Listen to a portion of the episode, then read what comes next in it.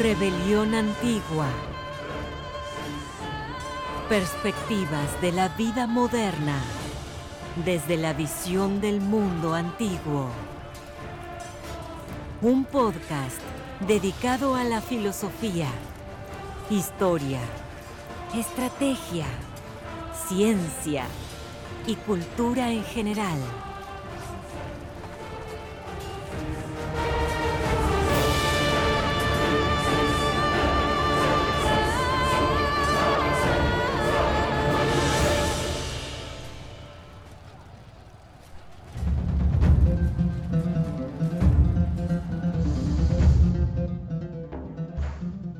Bienvenidos a un nuevo episodio de Rebelión Antigua. En esta ocasión analizaremos el festival de Fire, basándonos en el documental de Netflix y ligando las ideas con la cultura aspiracional, eh, la idea del perdedor trágico, además de otras ideas como el miedo de perderse algo, eh, también llamado FOMO, el esnovismo y la hiperatención. Eh, todos ellos explican el fenómeno del Festival Fire y, y por qué tuvo tanta demanda a nivel global. Me acompaña nuevamente Rogelio, eh, quien me ayudará a descifrar todas las lecciones que pueden aprenderse de un fenómeno que ha sido catalogado como el fracaso de, de la década. Eh, ¿Cómo te encuentras, Rogelio? ¿Qué tal, Oscar? ¿Cómo estás? Muy bien. Oye, pues eh, vamos a empezar platicando un poco acerca de qué significa o qué, qué fue el festival de, de Fire, eh, cuándo sucedió, quiénes lo protagonizaron y, y, pues qué resultado tuvo, ¿no? Em, no sé si quieras empezar. Mira, eh, este, este festival, bueno, pues fue, fue en su inicio, todavía cuando lo estaban planeando, pues, pues como lo vendieron como, como lo mejor, como la mejor experiencia que podrías encontrar en cuanto a un festival eh, se trataba. Eh, toda esta publicidad en la en las redes, sobre todo la, estos eh, estos promocionales o estos comerciales que hacían con, con una playa en, el, en el Caribe preciosa, con eh, modelos eh, surfeando o, en, o en un yate, toda una, lo que es todo lo que te puedes imaginar una vida de, magnate, ¿no? Eh, todo el tiempo eh, con una margarita en la mano, en una playa paradisiaca y, y además pues la, la experiencia ¿no? Este, de, del- de lo que eran los conciertos de música, estar, eh, no recuerdo cuánto tiempo era, si era un fin de semana nada más o eran más días, eh, eh, hospedado en, un hotelazo. Bueno, eso fue pues fue fue la, la expectativa no todo la todo lo que generó toda la toda la, la, la visión la visión que era esto o el o la mercadotecnia cómo, cómo vendieron esa idea de este sueño Sí, fue Sí, Famoso. básicamente pues el festival de Fire pues eh, fue un festival de lujo de música fallido em, que fue fundado por un tipo llamado Billy McFarland quien supuestamente era el CEO de Fire Media y un rapero llamado eh, J. Rule, ¿no? Imagino que sí se dice en, en inglés. Em, lo creó con la intención de, de llamar la atención de la mayoría de los famosos tanto en social media como, eh, como en los medios tradicionales para que atendieran un evento un, musical de digo un, evento de música electrónica en las Bahamas ¿no? bajo el, el supuesto de que iba a ser el, el mejor evento de, de la década ¿no? y pues este evento fue promocionado por medio de Instagram utilizando los famosos influencers em, y a través de, la de, un promocional de video que se subió en la plataforma de Instagram pues se dio a conocer que cuál era la expectativa no de, tener este este evento no Em, incluso personalidades como Kendall Jenner que yo personalmente no la conozco pero la mencionan en el documental de Netflix y otra chica llamada Bella Hadid Emily Ratajkowski algo así pues fueron eh, gente que les pagaron por anunciar el evento y a partir de ahí se hizo viral por medio de la misma plataforma de, Instagram, ¿no? Entonces, para que tú te enteraras de este evento, pues, tendrías que seguir a estas personas y haber visto eh, eh, sus, sus anuncios, ¿no? En los que tampoco eran anuncios tan eh, elaborados, ¿no? con excepción del video, ¿no? Que ponían una imagen naranja y, hacían creer a la gente que era una especie de código secreto, ¿no? Respecto a algo que iba a ocurrir, ¿no? Y bueno, posteriormente lo que pasó fue que Billy McFarland chocó con la realidad eh, cuando quiso realizar el evento, creo que con unos 6 o 7 meses de anticipación, pues se dio cuenta que no iba a ser posible y que la logística para llevar a 6.000 personas en una isla que ni siquiera iba a ser la isla de Pablo Escobar, sino una isla en las Bahamas, eh, pues iba a ser eh, imposible, ¿no? Porque no, no había la infraestructura, no había la suficiente gente y no había la suficiente logística de parte de su empresa para poder lograr eh, el evento, ¿no? Y pues más... Tiempo suficiente. Sí, incluso tiempo, eh, porque tenía gente muy buena atrás de él, ¿no? Y, él estaba tratando de, de acomodarse al presupuesto, porque él tenía el dinero para hacer el evento, pero realmente el evento iba a ser muchísimo más caro de lo que él había pensado, ¿no? Así es. Y bueno, posteriormente em, el evento sucede a pesar de, de la advertencia de sus organizadores y de gente cercana a él que le dicen, sabes que este evento no se va a lograr tal cual como lo estás planeando, eh, lo cancelas o tratas de decirle a la gente lo que realmente va a obtener por llegar al evento. Y, y, si no, pues eh, vamos a topar con, eh, con pared, ¿no? Que simplemente no vamos a poder realizar el, el evento tal cual como la, la gente que lo pagó, que sí pagó una gran cantidad de dinero, eh, pensaba que iba a ser, ¿no? Claro. Sí, en realidad fue, fue eh, esta visión de, de, Billy que estuvo, estuvo pues eh, enfocado en esta idea y, a pesar de todo lo que a lo que se estaba enfrentando a que le estaban advirtiendo sus colaboradores a que a que llegaba, se aproximaban las fechas y no estaba cumpliendo con, con los programas, pues él seguía, él seguía aferrado, ¿no? Seguía, seguía con esta, con este objetivo, él en su él estaba inamovible en, en, lograrlo, aunque, aunque todo le indicaba que no lo iba a lograr. Sí. Eso fue, sí. Eso fue otra cosa. De hecho, pues los que estaban trabajando en el evento eran alrededor de unas 25 personas y se estaba mm, teniendo un capital de 3.1 millones eh, de dólares iniciales, pero Billy siempre trató de buscar em, más presupuesto, em, tratando de jalar inversionistas, ¿no? Y, tratando de convencerlos de que iban a ganar dinero con, con este evento, ¿no? Dejando de lado toda la parte logística a sus organizadores, quienes intentaron pues lograr un evento em, pues bien, ¿no? O sea, hacer un evento bien organizado, pero que no podía hacerse, o sea, que conforme las fechas se acercaban y como conforme veían problema tras problema, tras problema, tras problema, pues empezaron a, a, perderle la fe al organizador, ¿no? Porque el organizador en lugar de decir, bueno, ¿cómo, cómo cancelamos esto? ¿Cómo lo posponemos para que se haga bien? Eh, en lugar de tener esa respuesta decía, no, no, este, yo quiero gente que me resuelva y, quiero que, encuentres una solución y todo se va a poder, ¿no? Y, sabe, como negando una realidad, eh, como que en su cabeza estaba en una realidad distinta, en un imaginario de, del mundo que no es tan tangible y que al final eh, pues simplemente no, no, no, no chocó con pared, ¿no?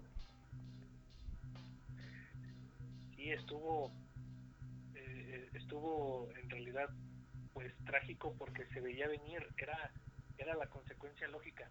Y aún así él seguía él seguía firme él seguía pues como lo dijiste no como como desconectado de la realidad esperando que por alguna extraña razón eh, se dieran las cosas como él se las imaginaba. Sí.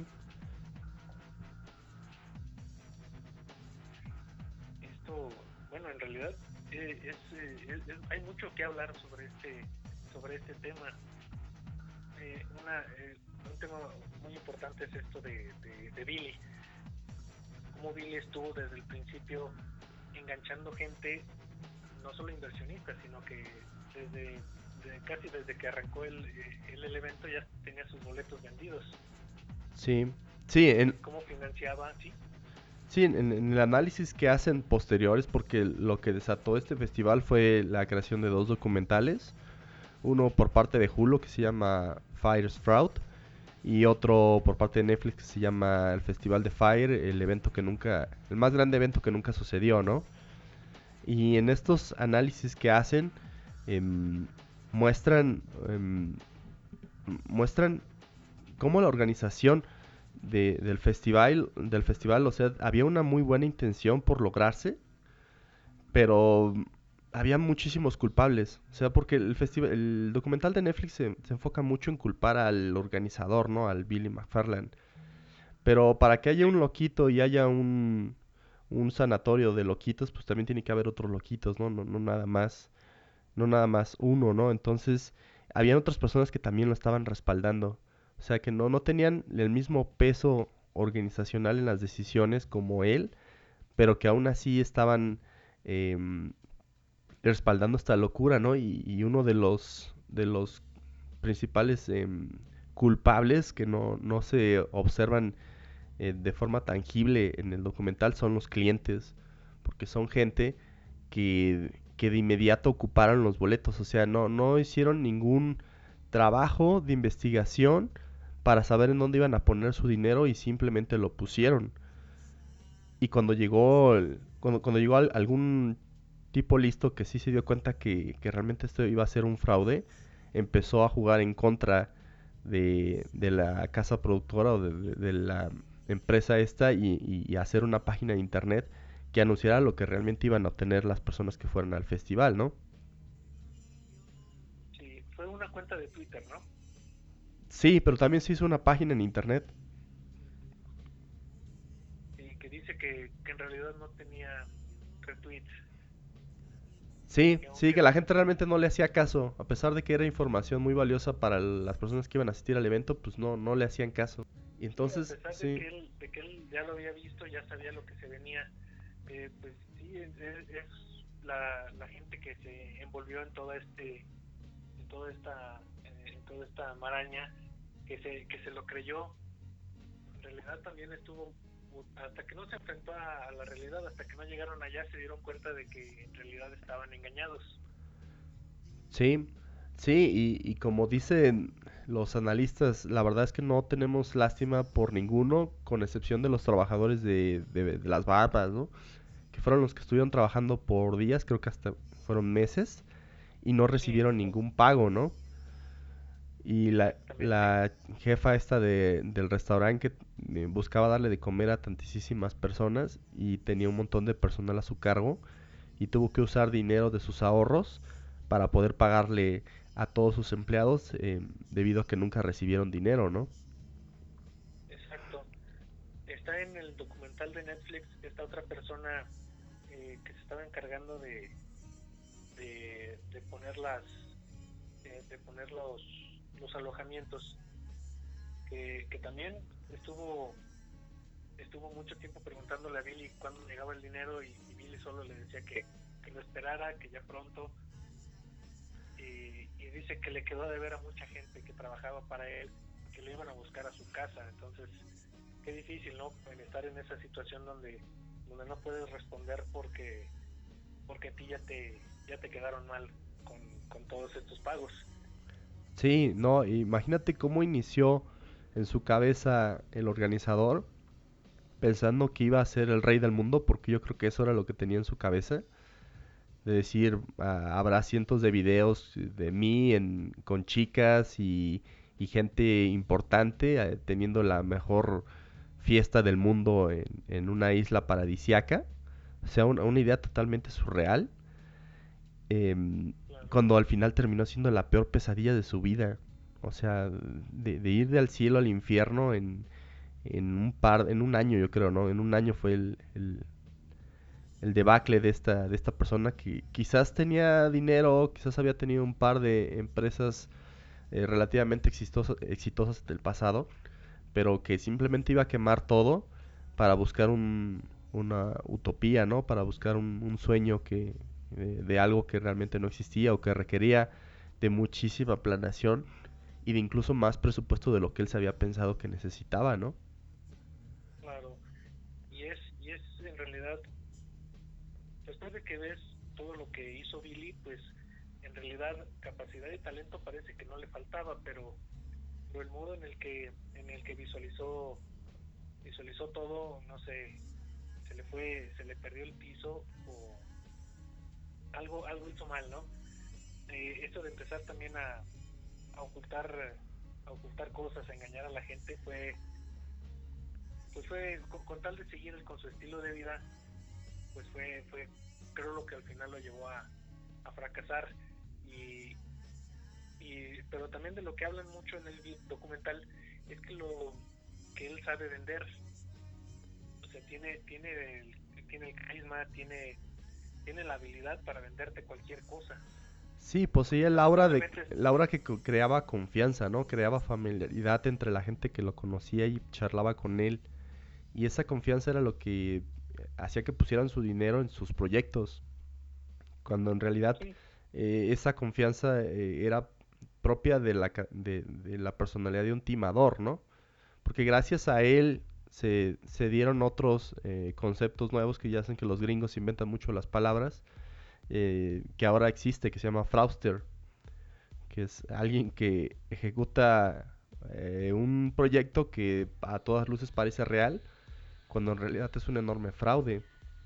Y es un frauster porque no solamente tima a dos o tres personas, tima a miles de personas bajo ciertas em, características personales que hacen que la gente confíe en, confíe en esa persona, ¿no? también las personas que, que se ven eh, enredadas en este timo, pues precisamente al ver que son muchos los que están ahí envueltos, pues como que te inspira confianza, ¿no?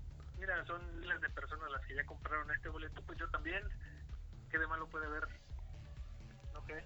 Sí, sí, sí, es como un pensamiento colectivo que eh, si ves que uno se va a algún lugar, lo sigues y el otro sigue al otro y al otro, cuando realmente la persona que empezó el, el asunto no sabe a dónde va, entonces de repente se da la vuelta y lo están siguiendo un montón de personas. No sé si te acuerdas de Forrest Gump cuando empieza cuando empieza a correr. Ah, sí. Y después de estar un rato corriendo, la gente empieza a imaginarse a Forrest Gump como una especie de gurú o alguien que, que, cargaba con una cierta verdad respecto a la vida y lo empiezan a perseguir y, y a imitarlo, ¿no? Cuando Forrest Gump pues no tenía ninguna idea más que correr, ¿no? Y en, y en algún momento de la película se para y deja de correr y deja a todos en, en, la expectativa, ¿no? Y bueno, ¿y ahora qué pasó, no? De repente se paró y se fue.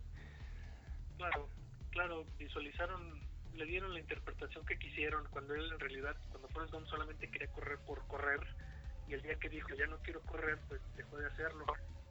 Nos dejó todos, pues sí, esperando pues eh, sin respuesta. Sí, sí, y pues eso nos lleva al siguiente tema, que es eh, los clientes, porque gran parte de esta psicosis colectiva es, digo, es un reflejo, no, no es, Billy McFarland no es alguien especial, no es alguien que haya logrado algo que nunca había logrado alguien más, sino que es la representación de, toda una generación, ¿no? De toda una generación que normalmente se etiqueta como millennials, pero por la edad y por el tipo de uso que tienen los eh, de, los medios electrónicos también podrían considerarse a los Zetas, ¿no? Los que están más jóvenes, sobre todo por la edad de este Billy McFarland que pues, es todavía muy joven, ¿no? Sí. Y habla, ah, queremos hablar acerca del concepto de la generación del bienestar económico o en inglés la eh, generación wealth que es aquella cultura aspiracional, la generación del bienestar económico es una cultura aspiracional em, que ya, ya había existido previamente, pero que ahora está resaltada a, través de otros, de otros medios, ¿no? Em, ya no es una generación que esté buscando la aspiración de, de, una mejor clase social a través de bienes de bienes de consumo como quizás hubiera pasado con los baby boomers, sino que es una generación que em, busca em, sobreponer las experiencias al, a los objetos materiales. Es decir, yo soy rico y yo tengo una mejor vida que otros porque yo tengo mayores, mayor cantidad de experiencias que mis otros eh, compañeros, ¿no? O sea, si yo viajo más, si yo hago cosas más locas, si yo vivo ciertas cosas que mis padres no vivieron, que mis amigos no están viviendo, eh, que mis antepasados nunca se imaginaron, mi vida va a ser mejor a que si tengo una casa, tengo un coche, tengo eh, dinero en el banco, etcétera, ¿no? Y esta cultura aspiracional al principio suena, eh, en un, en un nivel moderado, suena lógico, ¿no? He escuchado que los alemanes gastan gran cantidad de su, de su dinero en, experiencias, pero tampoco son em, tan radicales como, como son los, los gringos, quienes eh, hablan ya de, de, la exacerbación de conceptos que, que, al principio eran muy llamativos, conoce como el nómada digital o como el, el viajero o no sé, como el minimalismo, etcétera, pero llevados a un, a un nivel en donde dicen, bueno, sí soy vegano, no, no me como a los animales, pero lo tengo que decir a los, a los cuatro vientos, ¿no? Y si voy al gimnasio y, como y, hago, hago rutinas de ejercicio fitness para estar saludable, eh, no solamente lo voy a hacer, sino que lo voy a presumir con el mundo, ¿no? Y... Exactamente. ¿Qué, sentido tiene que estés dándote la vida de, viaje o vida saludable si no la puedes presumir, si no se pueden enterar los demás, ¿no? Exacto, sí, y esta generación o estas dos generaciones pecan de esa actitud en donde el bienestar o, la, la, forma de vida ideal todavía está en sus cabezas, pero se ha reconfigurado con los medios electrónicos y con las aspiraciones, ¿no? Porque la generación millennial en Estados Unidos es la primera generación que va a vivir peor que sus padres. O sea, hay estudiantes actualmente que no pueden rentar ningún lugar en California porque es tan cara la renta que viven en su coche. Hay gente que termina la universidad en Estados Unidos y tienen eh, una deuda tan grande que agarran cualquier trabajo que odian solamente para que apenas puedan pagar la renta y los intereses de un préstamo universitario que parece que no tiene fin, que, que algunos lo van a terminar liquidando hasta cuando tengan 50 años. Entonces, em, todos estos problemas em, sociales, generacionales, están plasmados en el Festival de Fire, de, sí, en el Fire Festival. Y, pues tienen, tienen un, un, análisis, una perspectiva bastante em, variada y, y, compleja, ¿no? no sé si has visto los videos de College Humor en YouTube en donde está una chica que dice, oigan, ustedes, este, ¿a dónde han viajado? Y así, no, pues a ningún lado, porque pues, tengo que trabajar y pagar mi deuda. No, no, no hagan eso, hijos, tienen que viajar, porque viajar es lo mejor que pueden tener, es una experiencia. Y le cambian la luz a la chica y lo ponen así como en un estado ideal, ¿no? Y, todos dicen, eh, sí, pues sí, creo que tienes razón. Y dice, no, ¿has ido a Bali? Sí, no, Bali es un lugar hermoso en donde no dejes nada, ¿no? No dejes ninguna posesión, deja solamente las experiencias. Y dice, ok, voy a comprar un boleto a Bali. Y, le dice, ah, perfecto, dice, pero ahorita hay un huracán horrible. Ah, no, creo que mejor voy a cancelar el boleto. Y dice, sí, oh, yo no puedo porque eh, tengo una deuda muy grande y pues la verdad es que no tengo dinero para viajar, ¿no? Y así, ¿no? O sea, como que todos los que están trabajando en la oficina de College no pueden viajar, excepto esta chica, ¿no? Y al final dicen, pues, ¿que eres rica o qué, no? Y dice, ah, sí, mi papá tiene, eh, no sé, una empresa, ¿no? Y dice, creo que inventó YouTube o algo así, le dice el otro, ¿no? Y dice, ah, con razón.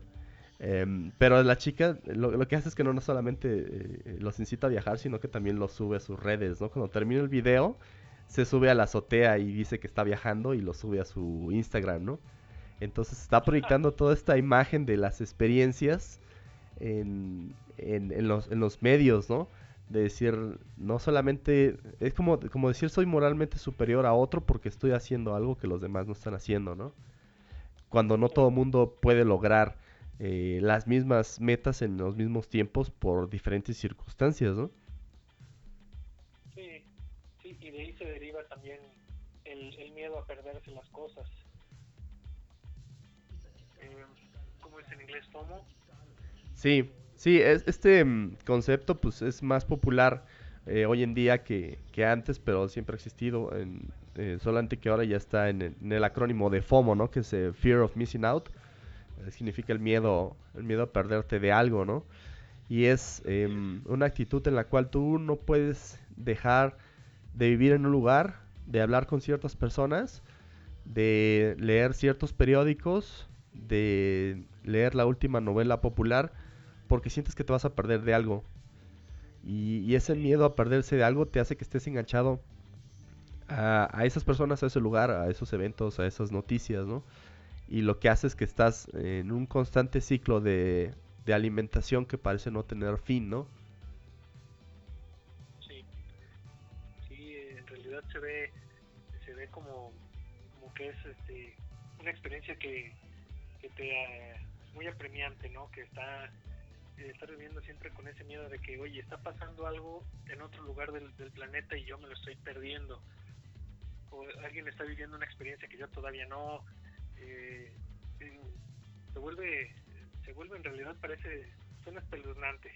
Sí, sí. em, si quisiéramos definir a la generación Wealth, em, pues bueno, es derivada de la cultura aspiracional, pero tiene agregados tecnológicos. Y básicamente eh, buscan competir en las redes sociales por una imagen de la vida perfecta. Que eso es, eh, eso es el, el- el punto culmen, ¿no? De decir, yo como muy bien y lo voy a presumir. em, yo em, vivo de esta manera, o sea, no tengo posesiones y, y lo voy a presumir. O, ah, por ahí me acuerdo de un documental que andaba en Netflix, no sé si todavía exista, de una familia que no deja su huella de carbono. No sé si has escuchado de la huella de carbono. Increíble. La huella de carbono en la que dice que por el simple hecho de que estés vivo, estés contaminando el planeta. Entonces, eh, si consumes productos y tiras, pues ya estás generando basura. Si vas al baño y le jalas a la palanca, eh, eh, tus desechos van y contaminan algún lugar. Si tú caminas por cierto bosque y pisas cierto lugar, estás contaminando, ¿no? Y todo esto es como una huella de carbono que estás dejando. Y, y en el documental pues muestra una familia que según hace un ejercicio en el cual no deja ningún, ninguna huella, ¿no? de, de, de su existencia. Y Bueno, simplemente con respirar estás emitiendo dióxido de carbono. sí, sí. Sí, no, eso también cuando estás eh, comiendo puros eh, verduras pues, y, y frutas, pues también estás eh, haciendo que alguien más eh, tenga que estar cosechando a costa tuya, ¿no? A un bajo, a un bajo costo, ¿no? Que el, el salario de, de algún campesino pues es extremadamente bajo y existe explotación, ¿no?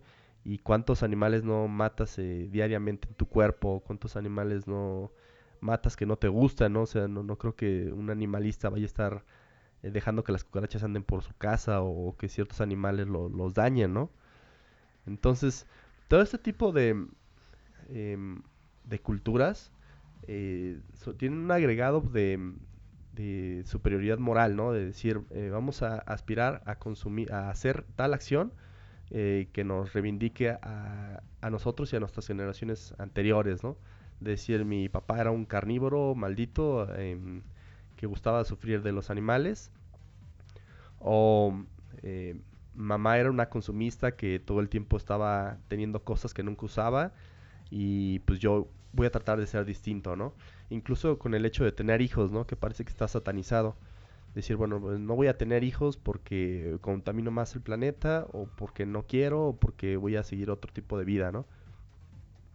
Entonces, esta Pues generación, mil- sí, esta generación millennial va avanzando y, y va topándose con, eh, con cambios de edad, ¿no? Con cambios de, mm, de, de tiempo, ¿no? Entonces, el Festival de Fire fue un golpe muy fuerte a estos estilos de vida, eh, de vida de, de- de la generación Wealth, ¿no?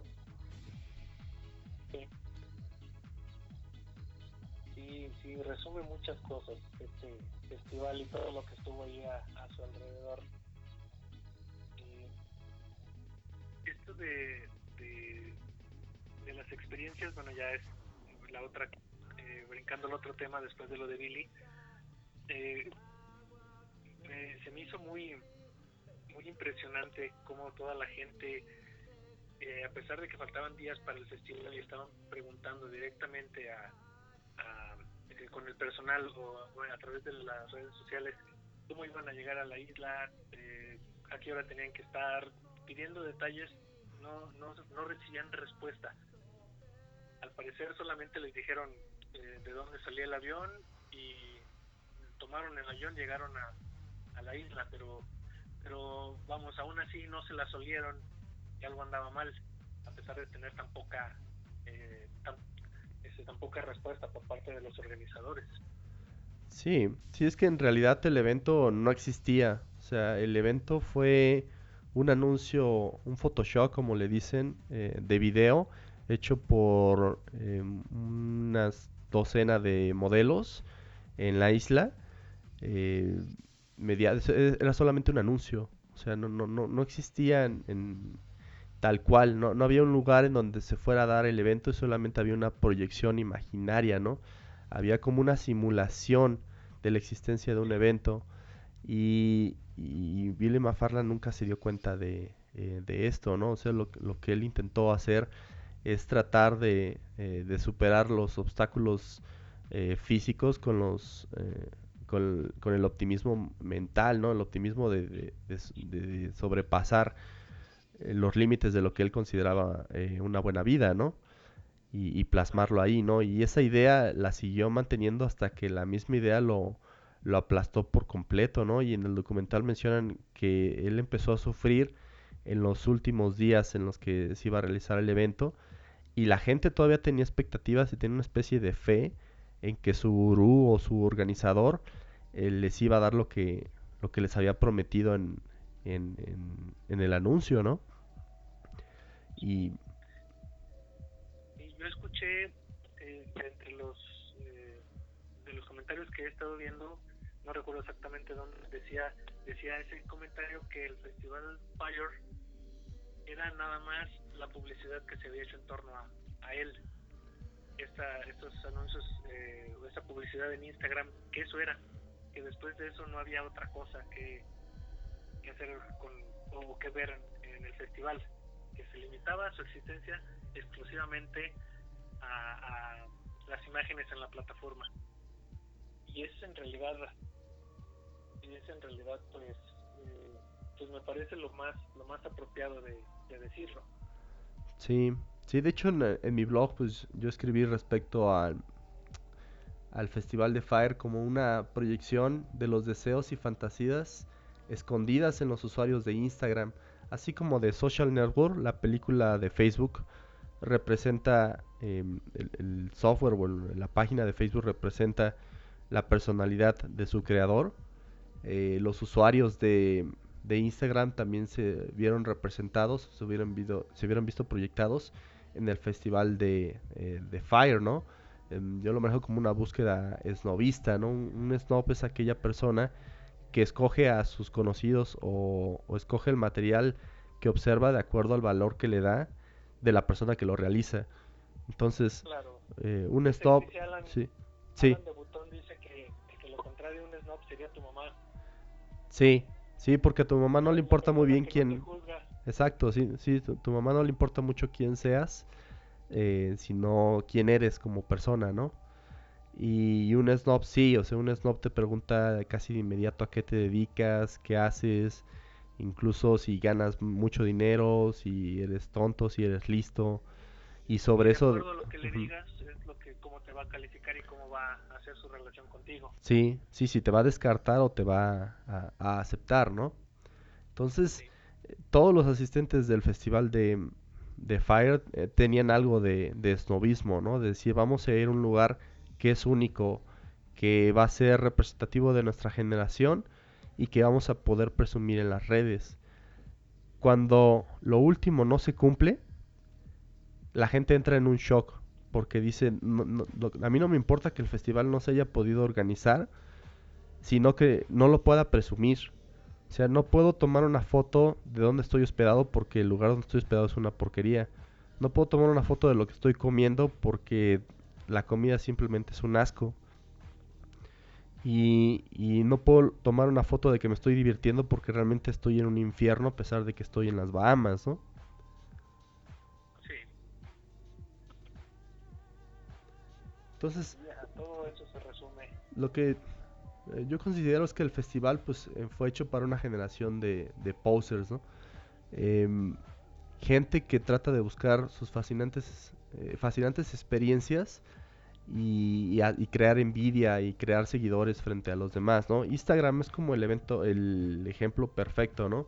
En donde las- la imagen em, se sobrepone al texto y transmite, transmite un mensaje de ilusión, de fantasía, ¿no? Porque la gente que se toma fotos en Instagram no sube su primera foto que se toma, sino eh, la veinteava o doceava foto en la que se ve mejor, ¿no? Y la que le queda mejor el filtro que, le agregó. Y pues bueno, em, Instagram eh, actualmente está em, generando todavía, eh, eh, está, continuando con, con la creación de más eh, gente que, que son posers, que están eh, buscando eh, la fama que da eh, Instagram, porque al tener una cuenta y tener un par de fotos ahí te garantiza un montón de likes, ¿no? Si tú puedes estar mucho tiempo en la aplicación, si le das al icono de buscar y ves aleatoriamente un montón de fotos muy bien hechas de gente con perros, gente en lugares exóticos, de mujeres muy bellas, y es infinito, ¿no? Tú puedes estar viendo fotografías al infinito y darlo, dándole like a, a todas, a todas ellas, ¿no? Eh, viendo el mundo a través de esa ventana y haciéndote una idea de cómo, eh, una, una idea eh, ilusoria de cómo es el- la realidad, ¿no? Claro, totalmente. Pero al final es la... al ser, al vivir entre una sociedad de snob, pues es lo que buscas, ¿no? Mostrar esa imagen aunque no la tengas, aunque no lo seas. Sí, sí, Billy McFarland eh, tuvo éxito, entre comillas, en, en jalar a, a las personas porque otras personas también pensaban exactamente igual que él y tenían la misma fantasía, ¿no? Entonces fue una fantasía colectiva que, que chocó con pared, ¿no? Como los gringos dicen eh, de, de shit, hit the fans, ¿no? Y, Sí, y, y ameritó un documental en Netflix que ha tenido eh, mucha popularidad, ha tenido muchos análisis, porque todo el mundo está esperando a ver cómo este tipo fracasa de manera monumental y se convierte del exitoso emprendedor a un perfecto perdedor, ¿no? Lo curioso del, del festival, bueno, después de las demandas que tuvo eh, el Festival de Fire y este Billy McFarland, es que él no paró.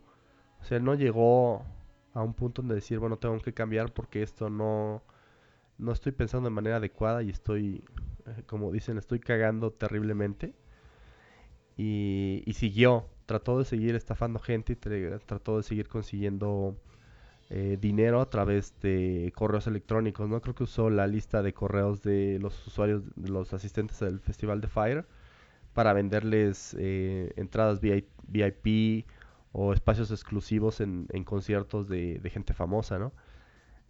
Tratando de sacar dinero. pues estuvo, estuvo haciendo un agujero para tapar otro. Sí, sí, pero le salió peor, ¿no? Porque entonces lo acusaron también, lo cacharon y pues al final creo que ahorita ya eh, fue a la cárcel, ¿no? Creo que va a estar como seis años en la cárcel.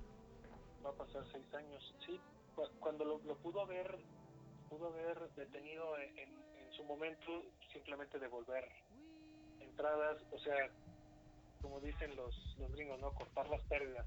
Llegó este momento donde ya sé que no voy a avanzar más, pues lo, lo sano sería cortar aquí, eh, devolver lo que hay que devolver, ya este, hacer recuento de, de daños, pero no seguir con la farsa, porque porque en realidad era esto esto creció creció y creció hasta que hasta que se cayó ya no hubo poder humano que lo pudo lo pudo solucionar se le fue de las manos totalmente Sí, es parte de esta cultura del triunfador que, que también viene de la cultura aspiracional, ¿no? Que lo obliga a observar el sacrificio personal como paso inevitable para el encuentro con su paraíso. O sea, hay gente que realmente la está pasando muy mal en el trabajo, pero se automotiva pensando que va a llegar al éxito va a lograr eh, la meta de, de ser otro Mark Zuckerberg o de ser eh, otro Elon Musk, ¿no? Y, a partir de esa idea, pues lo, que hace es que se genera un, sobrecalentamiento de trabajo, ¿no? Como le dicen el famoso burnout. Eh, aunque ellos no lo, no lo, no lo mencionan como, como un burnout, sino como un hustle porn. O sea, alguien que maneja eh, o, que encuentra las soluciones a las cosas eh, a costa de sacrificar su físico, su salud, eh, sus relaciones sociales, em, como una búsqueda desesperada por, por el éxito, ¿no? Del, del, que es el hustle es como el manipulador, el que esquiva los problemas y, llega a, la meta, ¿no? Y sí existen esas personas, o sea, no, negamos que, que, esas personas no, que todo el mundo fracase, porque tenemos ejemplos eh, muy buenos, como por ejemplo 50 Cent, que habla acerca de, eh, este Robert Greene habla acerca de los obstáculos que, que tuvo que pasar eh, 50 Cent para poder eh, lograr el éxito, y realmente fueron obstáculos muy fuertes, ¿no? No, no tener padre, no tener madre, eh, ser hijo de, de una familia muy grande, estar metido en las drogas, y su, su peor momento fue haber recibido ¿Cuántas balas recibió? Como, como 20, ¿no? Este 50 Cent y haber quedado al borde de la muerte y, y a pesar de eso eh, triunfar, ¿no? Pero no todos los casos son así, o sea, así como hubo un montón de...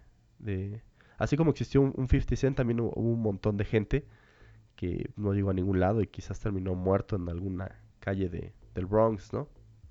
Claro, son, son solo ejemplos bien puntuales y, en realidad son excepciones. La regla es que, que, que, pues que todos perdemos.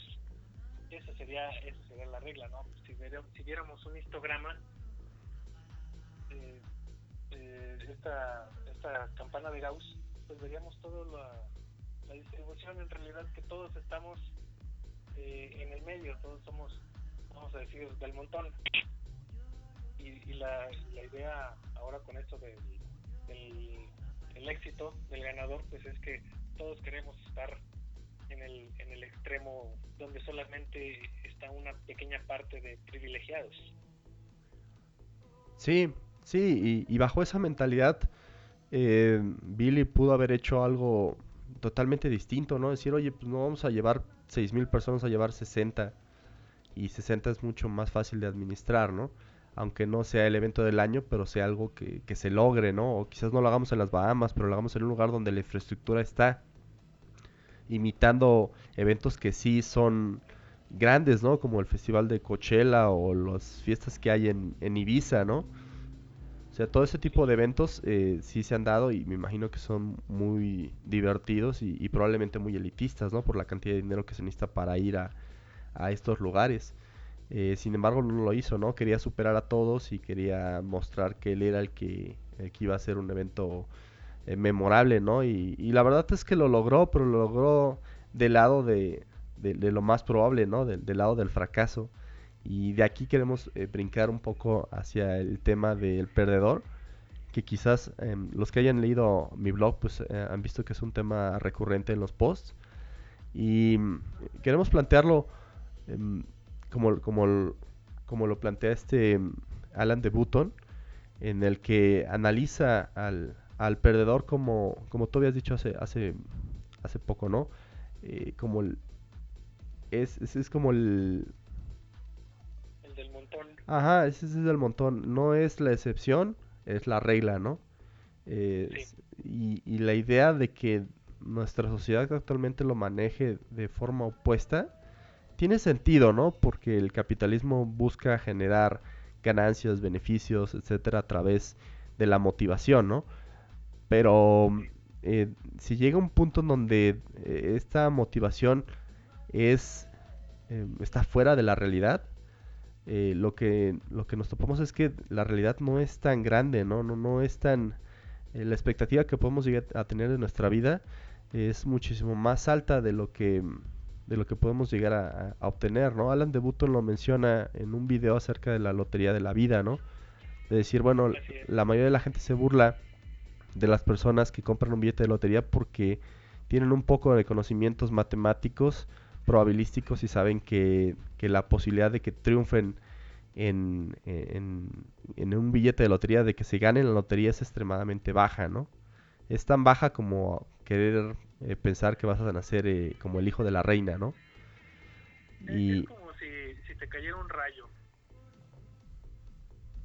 o un meteorito, muy poco probable. Sí, sí, es una situación eh, poco probable, pero que tú consideras que va a suceder, ¿no? Y Alan de Button dice, bueno, eh, sí es probable que pase, pero es mucho más probable que no pase. Y el simple hecho de pensar así en la lotería, dice Alan de Button, eh, también lo podemos aplicar a otras áreas de nuestra vida, ¿no? De decir que vas a llegar hasta los noventa y tantos años sin que ninguna enfermedad te afecte, de que vas a encontrar el amor de tu vida y vas a vivir con, con esa persona felices para siempre, que vas a obtener el trabajo perfecto y que vas a estar completamente eh, contento respecto a los resultados que tengas. O sea, todo ese tipo de cosas suceden, pero no son, no son una constante, ¿no? Son, son, son una excepción. Así es. Y pues bueno, Alan de sí. Bueno, es que también me recordó otro video también de, de ellos de, School of Life, cuando hablan de, de la muerte están diciendo que dicen que todos quisiéramos morirnos de viejitos sin este, como es dormidos o bueno este, en nuestro sueño. Y dice que no si lo ves estadísticamente la probabilidad es de que mueras sí de una edad avanzada pero después de pasar una temporada en el hospital tal vez más de un mes. Que si pasas más de un mes en el hospital después de 70 años lo más probable es que ya no salgas. Es esa es una idea, pues se ve así desalentadora al principio, pero cuando la ves, pues en realidad sí, si te pones a, yo me pongo a, hacer cuentas de, de, los casos que he vivido en ese, de, ese tipo, gente ya de mayor edad que se, la, que se la pasa más de un mes en el hospital, pues ya, ya, ya no sale, la verdad ya es que ahí se quedan. Lo que dice el único consuelo es, es que con los medicamentos que hay, pues tal vez sea sin dolor, pero ese, ese es el final más probable que vas a tener, incluso hasta lo pone estadísticamente. Si eres hombre, un ataque cardíaco eh, o cáncer. Eh, eh, mujer, las mujeres viven, me parece que en promedio tres o cuatro años más que los hombres. y al hacer toda esta estadística, pues te pone exactamente donde donde debemos de estar, ¿no? Pensando que somos que somos como la gran mayoría de las demás personas y tendremos un final semejante. Sí, sí, y, esta idea de, obtener la felicidad como si fuera una lotería, un un billete, un, billete de lotería que todo el mundo tiene, em, es peligroso, ¿no? Porque cuando te encuentras con la realidad y fracasas, no sabes cómo lidiar con, ello, ¿no? Y aquí regresamos a, a los griegos y, y Alan de Button también lo plantea en otro video, ¿no? Acerca de los héroes trágicos y los perdedores, ¿no? Es decir, es que los griegos sí utilizaban la tragedia griega en la obra de teatro para mostrarle a su gente que la posibilidad de, del fracaso, la posibilidad de que ellos lo manejan como los dioses, ¿no? Los dioses se, se pusieron en tu contra, existe, ¿no?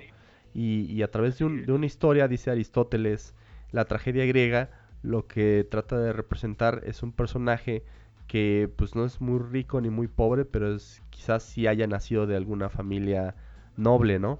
Que tenga buenas intenciones, que no sea eh, moralmente ambivalente, ¿no? Pero que simplemente haya cometido un error pequeño y que ese error pequeño lo haga llegar a una catástrofe, ¿no? Y, y de, ser, en, utiliza el caso de Edipo, ¿no? Para ejemplificarlo, Aristóteles dice, en el caso de Edipo de ser el hijo de un rey, eh, comete un error que es el de acostarse con su madre y a partir de ese error y de conocer el, el, error, pues eh, empieza una debacle, ¿no? Y podemos pensar que este organizador del Fire Festival eh, es un héroe trágico, ¿no? Es alguien que, que pensó que estaba haciendo bien cuando en realidad estaba destruyendo su, su vida, ¿no? Y su, y su fama, aunque algunas personas piensan que va a usar esta fama negativa para volver a hacer eh, otra locura y que la gente lo va a seguir apoyando porque él vive dentro de una cultura que es muy similar a la manera en la que él piensa, ¿no? Entonces, dice, dice Aristóteles, bueno, cuando se presentan estas obras griegas, trágicas a, a, la gente, la gente empieza a tener miedo y empieza a tener lástima por los personajes que ahí aparecen y precisamente empiezan a tener estos dos eh, sensaciones porque se ven reflejados en ellos. Y dicen no están hablando de un rey que yo no soy rey no están hablando de alguien que aspiró a algo muy grande y que fue eh, mal visto por los dioses y terminó en una catástrofe no entonces se identifica es, es un ser humano y comete errores se equivoca y al final eso lo lleva a tener un final trágico. Así es, sí, y, y, los perdedores o la filosofía del perdedor, dice Alan Button, debería ser más, esta, esta, la filosofía de la tragedia también, eh, debería ser más eh, puesta en, en, en, los medios, ¿no? Debería, debería estar más infiltrada en la cultura occidental, porque lo que tenemos es otra cosa, decir, bueno, las personas que ya no son religiosas y que creen que su destino de vida está totalmente determinado por las acciones que ellos hagan y cuando no lo logran entran en una crisis eh, terrible, ¿no? Que, que, en muchos países termina convirtiéndose en, suicidio, ¿no? No pueden culpar a, a, nadie, no pueden culpar a los dioses, no pueden culpar a una maldición, no creen en las maldiciones, no pueden culpar a, absolutamente nada y, y, crean, tienen una crisis eh, psicológica eh, muy fuerte, ¿no? Terrible, terrible sentirte responsable absoluto de todo. Sí, sí, y pues bueno, esto se agrega un poco al, a la tecnología, ¿no? A que esta tecnología, la tecnología, si bien nos ha dado una gran fuente de información, también nos ha eh, degradado nuestro pensamiento, ¿no? Eh, Byung-Chul lo llama eh, una positividad un ejercicio de positividad exacerbado, ¿no? Como una, em, una idea de, estar checando constantemente em, diferentes medios, aplicaciones, videos, texto, o sea, checando tantísima información que nuestro foco de atención es muy corto y en la, en la antigüedad, no sé, no, estoy hablando de hace muchísimos años, quizás unos 300 o 400 años, los académicos tenían la oportunidad de leer a los clásicos eh, con toda la paciencia del mundo porque no había, o era, era su actividad, no, no había tantas cosas que los distrajeran de esto, em, de, estos textos, ¿no? Entonces te podían recitar eh, párrafos de la República de Platón porque lo habían leído a conciencia, ¿no? Cuando en la actualidad los académicos tienen que brincar de un texto a otro y a otro y a otro y a otro porque el, tiempo para estudiarlos y el tiempo para estar en escuela es muchísimo más corto, ¿no? Ahora imagínate la percepción, la idea que tenemos al, checar nuestras redes sociales es que eh, estas ideas permanecen muy poco en nuestra mente, ¿no? Y, y, se ven manifestadas en estos memes, ¿no? En los memes que te hacen reír por 5 segundos y al finalizar lo olvidaste, ¿no? Entonces, em, hay tantos medios a la carta que el problema ya es ponerle atención a uno y, que le pongas una atención a conciencia, ¿no? Por ejemplo, en Netflix, ¿no? El mismo Netflix es, revisa este capítulo de esta serie y mañana te tengo otra serie igual de buena, con buenos personajes que te va a tener eh, cautivado, ¿no? Que es lo que quiere Netflix, es mantener tu atención el mayor tiempo posible dentro de la plataforma para que sigas eh, pagándola, ¿no? Sí, exacto.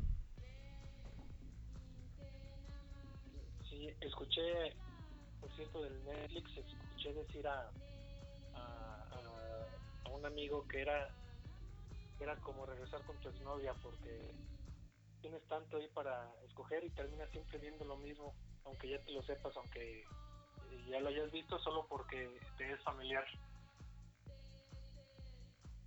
Sí, pero sí es mucha mucha información, no solo ahí, en todos lados, y, y el modo de, presentarla ya no es ya no es tan fácil ya no es tan fácil ver una, una película de las, de las, vamos a decir, de las viejitas o una serie de las, una, serie de las antiguas porque se veía como, como con pausa, como que te daban más tiempo a digerir lo que estaban diciendo y actualmente es mucho más rápido, ver cualquier cosa es, pues, rápido, verlo rápido y así, así entiéndelo, así digérelo.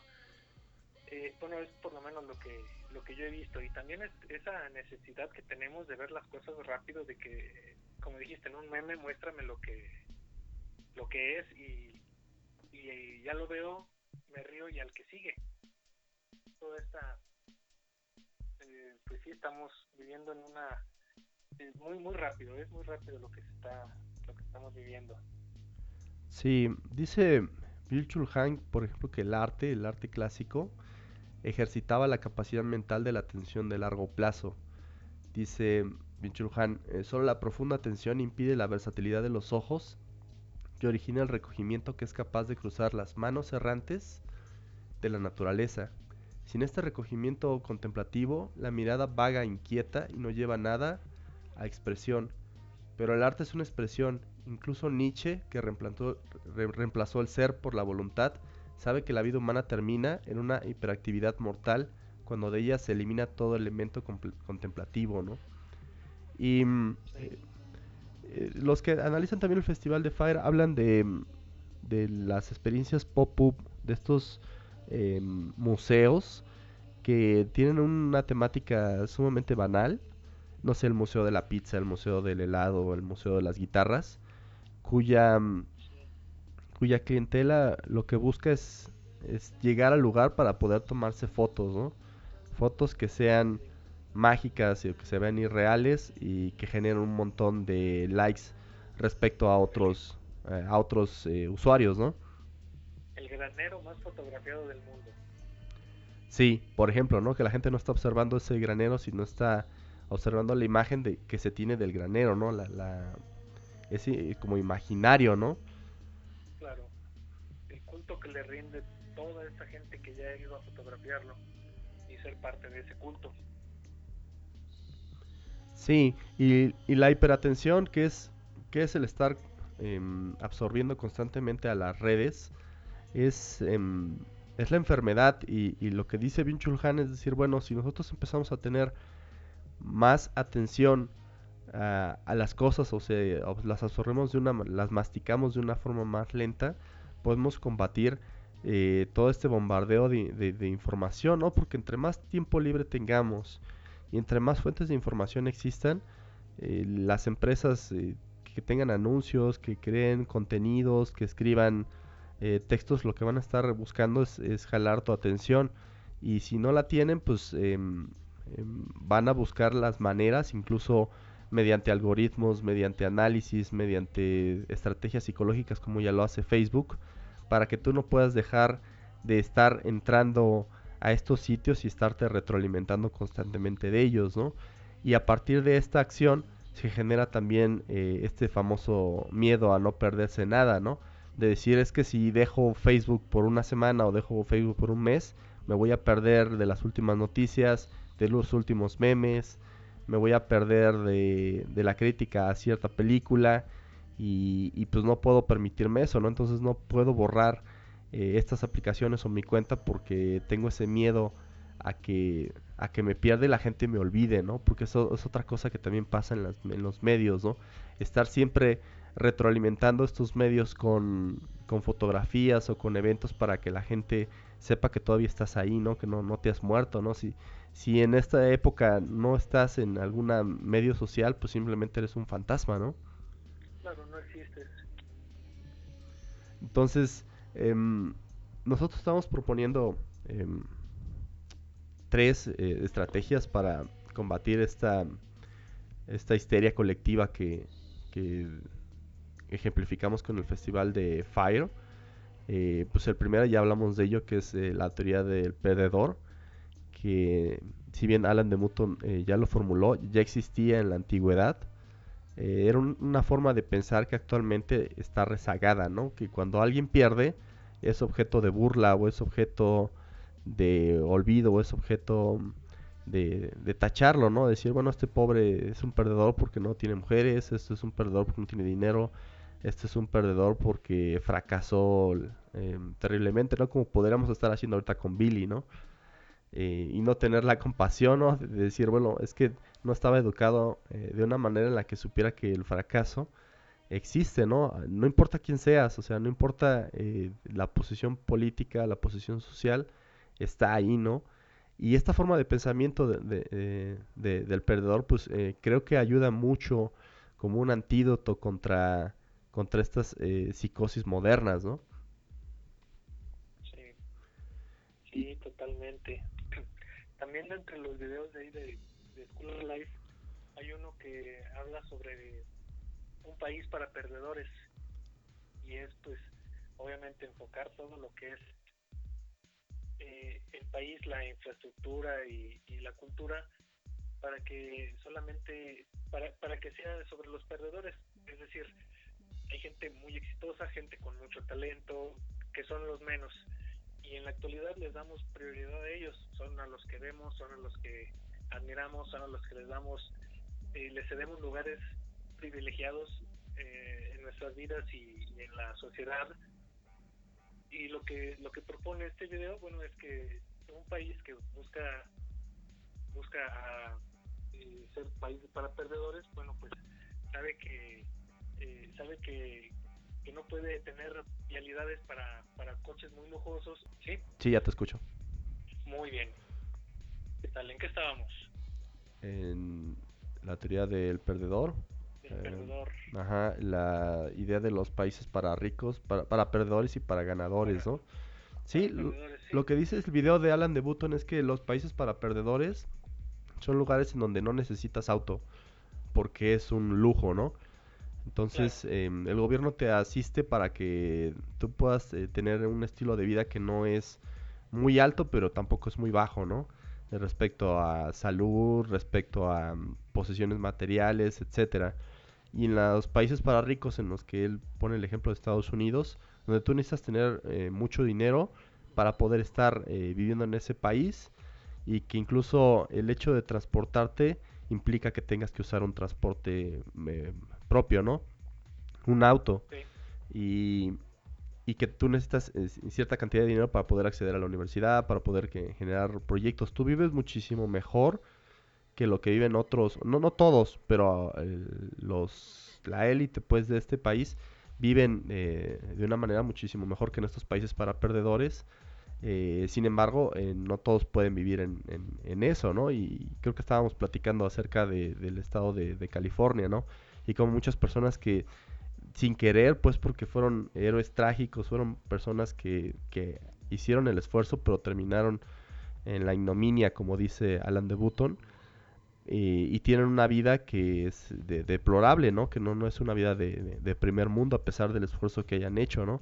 Y como personas como Billy McFarland, que por tener cierto carácter, por tener cierta personalidad, por haber tenido un par de éxitos en su juventud, eh, viven en una eh, realidad distinta que es eh, ficticia, ¿no? Que es em, que sí existe, o sea, que sí se puede realizar, pero que no cualquiera puede obtener y que para tener, no sé, para poder vivir en Nueva York tienes que cumplir con ciertos requisitos, ¿no? Y uno de esos requisitos es el requisito económico, ¿no?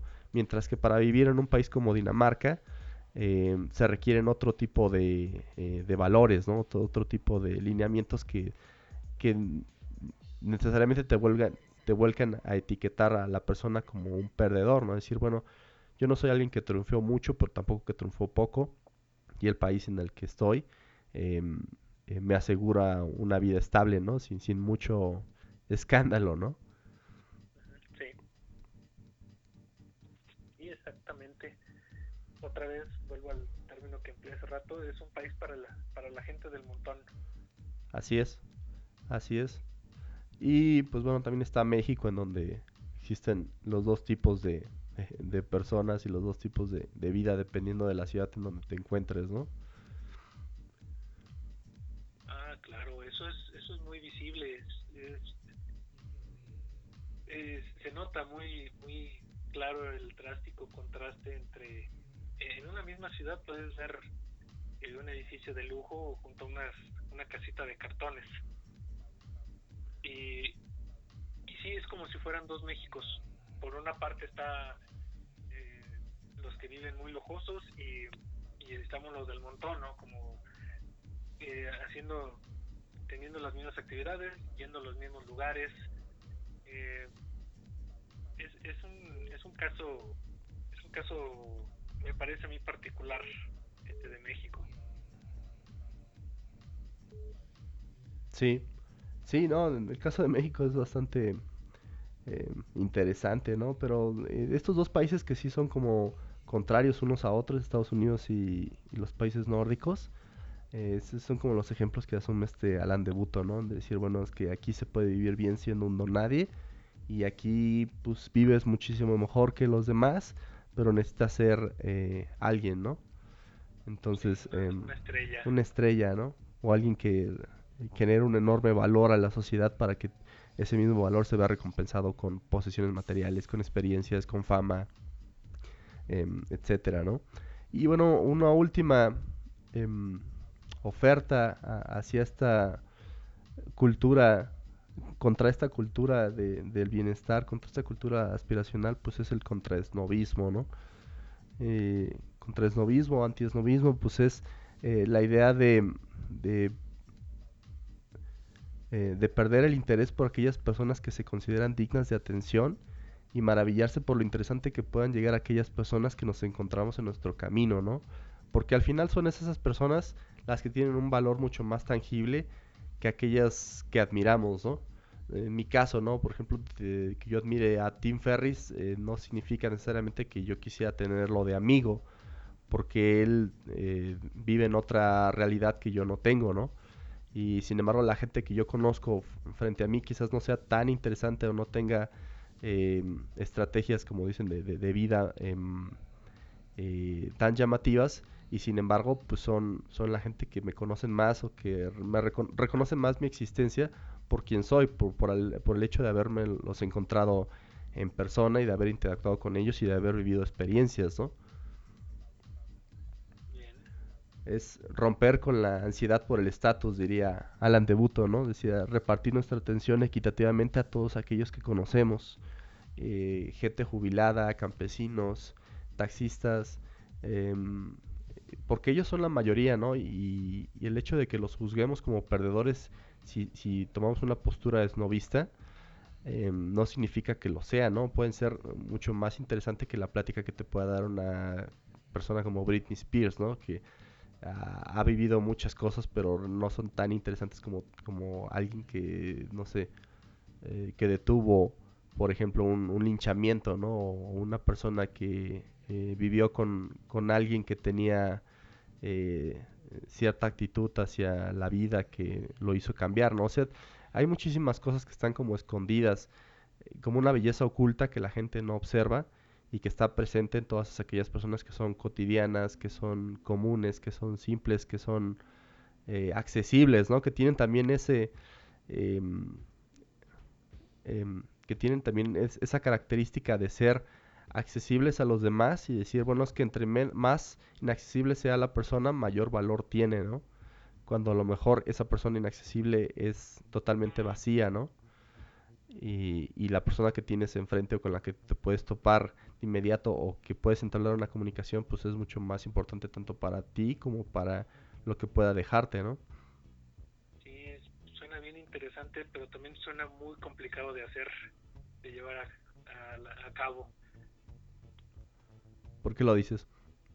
Sí, pues ay, tratar de tratar de, de ver de ver esto, lo que dices, no suena suena, te digo, me suena complicado precisamente por el estilo de vida acelerado. Eh, muchas veces no nos podemos tomar el tiempo de, de platicar aleatoriamente con alguien, pues por porque nos estamos perdiendo de otra cosa, ¿no? Siento que, que puede parecernos el tiempo el tiempo muy escaso que podemos estar empleándolo en, en otra cosa, ver esta serie que nos recomendaron, no sé, a estar en una plática tal vez muy somera con alguien más.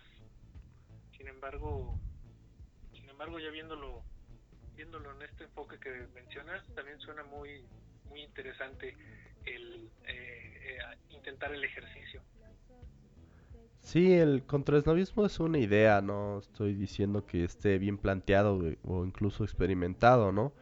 Em, la idea fundamental es perderle la atención a los anuncios y comerciales que, que existen en el mundo. Y por anuncios y comerciales me refiero también a las personalidades.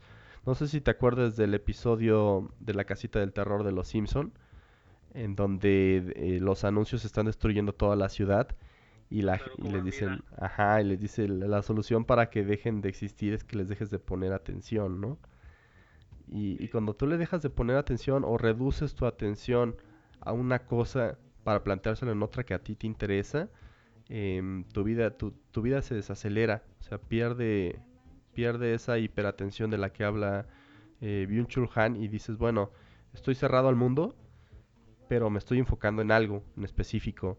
Es, es el problema del escritor moderno, ¿no? Lo dice este Steven Pressfield, no sé si, si te acuerdas de él, el de Letos del Guerrero. Dice Pressfield, em, el, mayor problema para el escritor o para el productor o para el que genera eh, contenido es que tiene que enfocarse durante un periodo de tiempo muy largo en una, en una tarea específica. Entonces el problema no es que, que escribas bien o mal, el problema es que te sientes a escribirlo, ¿no? Porque tu computadora no es solamente un procesador de texto, sino que es una máquina que te genera contenidos en video, contenidos en audio, comunicación con otras personas, cálculos. O sea, una computadora puede hacer lo, que tú quieras y por lo mismo puede eh, atraer tu atención hacia otras cosas que no, eh, no estás procesando, ¿no? Entonces, es una idea vieja. Lo que plantea Bill Chung Han es una idea vieja porque Em, enfocarte en algo como leer un clásico es quizás un lujo en la actualidad porque eh, le vas a dedicar tiempo a algo para perderle eh, para perder el tiempo de otras cosas, ¿no? Y esas otras cosas como pueden ser como vitales, ¿no? Eh, ir a trabajar, em, convivir con otras personas, convivir con tu familia, no sé, mm, terminar un proyecto, que no te gusta pero que te genera dinero. O sea, vas a perder muchísimo tiempo y ya es un lujo leerte La República de Platón de la primera a la última página, ¿no?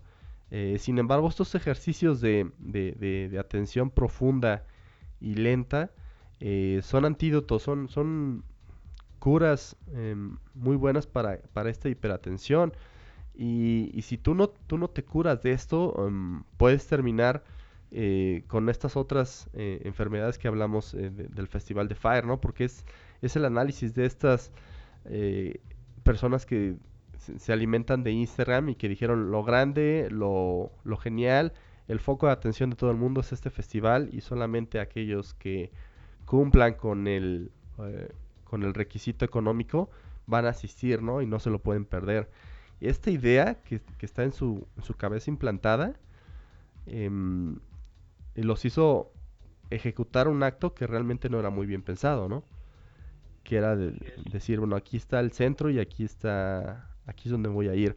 Eh, por ahí en, en, el, en el blog eh, menciono a este mm, Cicerón, eh, que fue uno de los oradores y políticos más importantes de la, de la República, no, del Imperio Romano. Y Cicerón llegó a decir, llegó a tener este padecimiento de, de FOMO, que no quería dejar Roma porque creía que todo lo que pasaba en, Roma era el centro del mundo, ¿no? Y cuando se iba a alguna finca o se salía de la ciudad, estaba em, siempre nervioso, siempre estresado por saber qué es lo que había sucedido en, en Roma, ¿no? Eh, le, entraba esta ansiedad por, por perderse de, de, ciertas cosas, ¿no? Entonces, no es una sensación nueva, ha existido, pero hoy en día es muchísimo más observable y mucha más gente lo, lo padece, ¿no? Claro. Y pues bueno, no sé si tengas eh, alguna otra idea, otro comentario respecto a, este asunto del Festival Fire. Bueno, pues de, al respecto de los del documental de Netflix, me pareció, eso ya es como, como algo extra, me pareció muy ¿cómo decirlo?, sospechoso que, que Billy dejara que lo filmaran después de que fracasó el festival, cuando estaba haciendo otro otro intento por vender boletos para eventos exclusivos. En realidad era otro otra estafa, claramente. Y, sin embargo, él aceptó filmarlo y después dárselo a Netflix para, para mostrarlo. Esto también me parece me parece muy algo muy muy extraño. Sí, pues lo interesante fue que Netflix no le quiso pagar a Billy por nada. No, no le dieron ningún tipo de retribución económica por aparecer su cara en la pantalla. Quien me parece que sí lo hizo fue Hulu con el otro festival, digo, con el otro documental de Fire Fraud.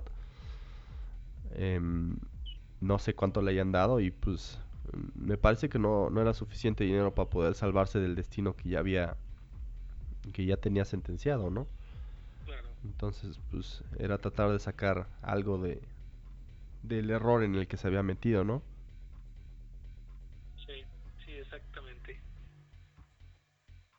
Una persona muy interesante este Billy. Sí, una persona de, de, análisis, ¿no? Sí. Muy, muy, muy interesante. Pues bueno, eh, gracias Roger por haberme acompañado en la plática esta de, del Festival de Fire. Pues y... gracias a ti y a ver si en otra ocasión eh, platicamos de, otros temas eh, novedosos y, y esperemos pues, contar con su, con su asistencia.